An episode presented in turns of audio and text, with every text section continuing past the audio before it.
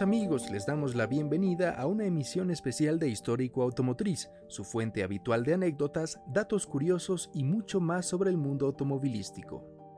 Estamos muy contentos de tenerlos de vuelta por acá y como les adelanté con anterioridad, nos acompañan en una entrega celebratoria del talento mexicano, a propósito del inicio del mes de septiembre, en el que México celebra su independencia, el mes patrio. Quizás cuando nos mencionan a un piloto mexicano, el primer nombre que se nos viene a la cabeza es el de Sergio Pérez, sin duda un talentoso y muy competitivo representante de nuestro país en la máxima competición de automovilismo. Pero no siempre fue así. De hecho, hasta el año 2020, el piloto del que hablaremos el día de hoy fue el único mexicano en conquistar el podio de una carrera de Fórmula 1, y de hecho lo hizo en dos ocasiones, participando en 55 grandes premios durante su llamativa carrera. Hoy conoceremos la interesante biografía de Pedro Rodríguez de la Vega. Pedro Rodríguez de la Vega, Ojos de Gato.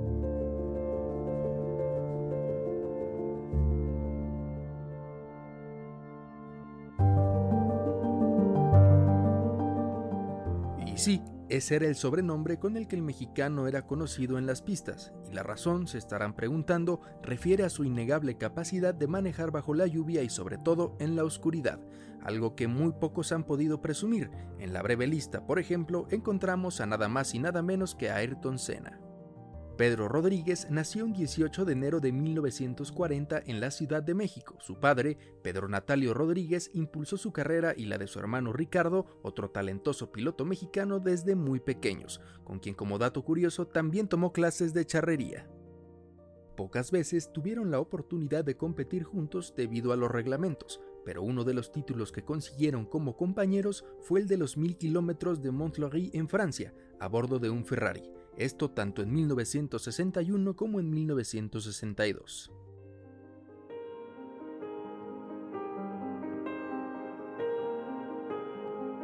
Pero Ricardo no fue su único hermano, pues Federico, Conchita y Alejandro también formaban parte de su familia. El nombre de su madre era Conchita de la Vega Gorraes, y en su casa Pedro era conocido con el apodo de Coco.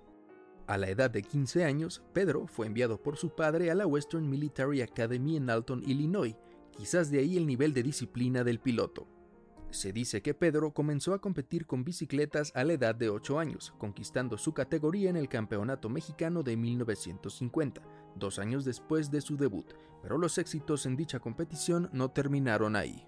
Más tarde, Rodríguez correría con una motocicleta Adler de 125 centímetros cúbicos, logrando el primer lugar en el Campeonato Nacional tanto de 1952 como de 1954. De manera paralela, probó suerte en el rally a bordo de un Ford, pero los resultados no fueron los esperados y no fue sino hasta 1955, cuando tenía 15 años, que volvió a manejar un automóvil de competición. Sus autos de elección eran un Jaguar XK120 y un Porsche 1600S.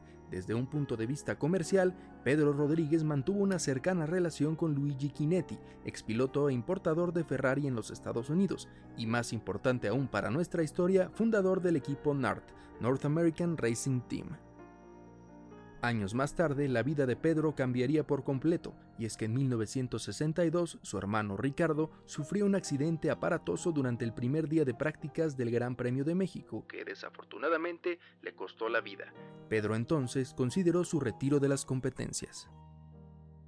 A pesar de la tragedia, continuó compitiendo, consiguiendo triunfos importantes como el de las 3 horas de Daytona de 1963 y los 2.000 kilómetros de Daytona de 1964, ambas a bordo de un Ferrari 250 GTO. A partir de ese momento fue cuando el Ojos de Gato comenzaría su icónica participación en la Fórmula 1.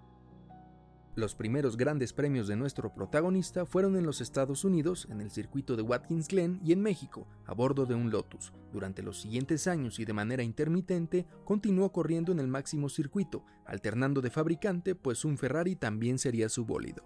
En 1967, en lo que fue su novena carrera, conquistó el primer lugar en el Gran Premio de Sudáfrica en el circuito de Kialami, a bordo de un Cooper Maserati, ese mismo año, Pedro sería contratado por Roy Salvadori para ser coequipero con el austriaco Jochen Rindt, quien se convertiría en campeón del mundo en 1970.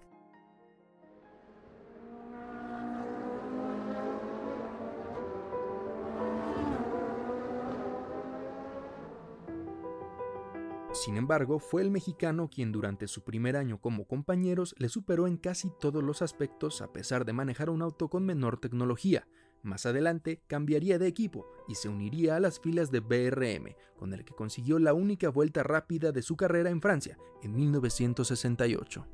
Un año después comenzaría su etapa con Ferrari, que no fue ni tan exitosa ni tan duradera, pues solo un año más tarde regresaría con BRM, en donde ganaría su segunda carrera de Fórmula 1 en el Gran Premio de Bélgica de 1970, esto con solamente 1.1 segundos de ventaja sobre Chris Amon de March y con un promedio de velocidad de más de 240 km por hora. En un siguiente encuentro del calendario en los Estados Unidos, Pedro estuvo a punto de ganar, sin embargo una falla de cálculo de combustible le obligó a terminar en la segunda posición, perdiendo la partida con un tal Emerson Fittipaldi. ¿Le suena? Durante este periodo, el piloto mexicano volvió a participar en Daytona, ahora en una carrera de 24 horas, consiguiendo un total de cuatro triunfos, pero su carrera en la Fórmula 1 no había terminado aún, pues en 1971 continuó corriendo con BRM a bordo del P160, aunque solo lo hizo durante cuatro carreras. El Gran Premio de Holanda fue una de ellas, en la que consiguió el segundo lugar bajo una fuerte lluvia, especialidad del piloto mexicano y de Jackie X, quien terminó en lo más alto del podio en aquella ocasión. Como dato curioso a sus viajes, Pedro siempre llevaba un disco con el himno nacional porque cuando ganó en Sudáfrica no lo tenían, una bandera mexicana y una salsa tabasco ya que era fanático de la comida picante como buen mexicano.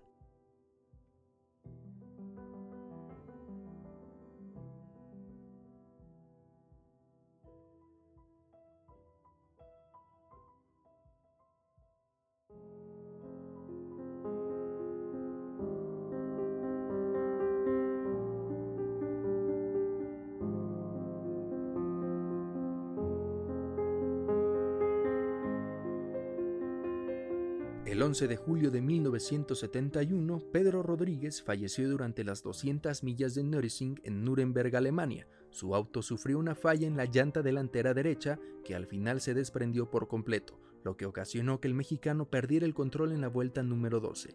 El Ferrari 512M terminó estrellándose con una pared y posteriormente en llamas. Iba ganando la carrera. Pedro falleció poco tiempo después de que los equipos de rescate lo alejaran del auto. En México, la noticia de su muerte fue informada por Jacobo Zabludovsky durante el noticiero Hoy Domingo a las 10 de la mañana, pero la primera información la entregó Héctor Martínez en XCW Radio media hora antes. Esa carrera no estaba dentro de su calendario. El 15 de julio, el cuerpo de Pedro Rodríguez arribó a la Ciudad de México, en donde decenas de personas se presentaron para honrarlo. Durante su servicio, el entonces presidente de México, Luis Echeverría, llegó a Galloso de Sullivan para montar una guardia de honor. Hoy descansa junto a su hermano en el Panteón Español de la capital de nuestro país. Antes de la carrera de Nuremberg, Pedro escribió un telegrama a su padre que decía textualmente, Corro hoy en Nuremberg, llamo después de la carrera.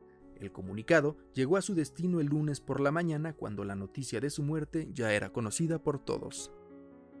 En 1973, el circuito de la Magdalena Michuca fue rebautizado como el Autódromo Hermano Rodríguez, como reconocimiento a los pilotos mexicanos, y en el caso de Pedro, exclusivamente, durante su aniversario luctuoso número 35, una placa de bronce fue colocada en el lugar del accidente. A más de 50 años de su fallecimiento, el legado de Pedro Rodríguez de la Vega en el automovilismo nacional e internacional es inmenso. Durante años fue considerado como el mejor piloto mexicano de la historia y su influencia ha marcado a cientos de jóvenes en el ámbito. En Histórico Automotriz creemos que no hay mejor manera de honrar su historia que recordándola, y es por eso que les hemos presentado este especial episodio. Esperamos que lo hayan disfrutado tanto como nosotros y nos escuchamos en la próxima emisión. Hasta pronto.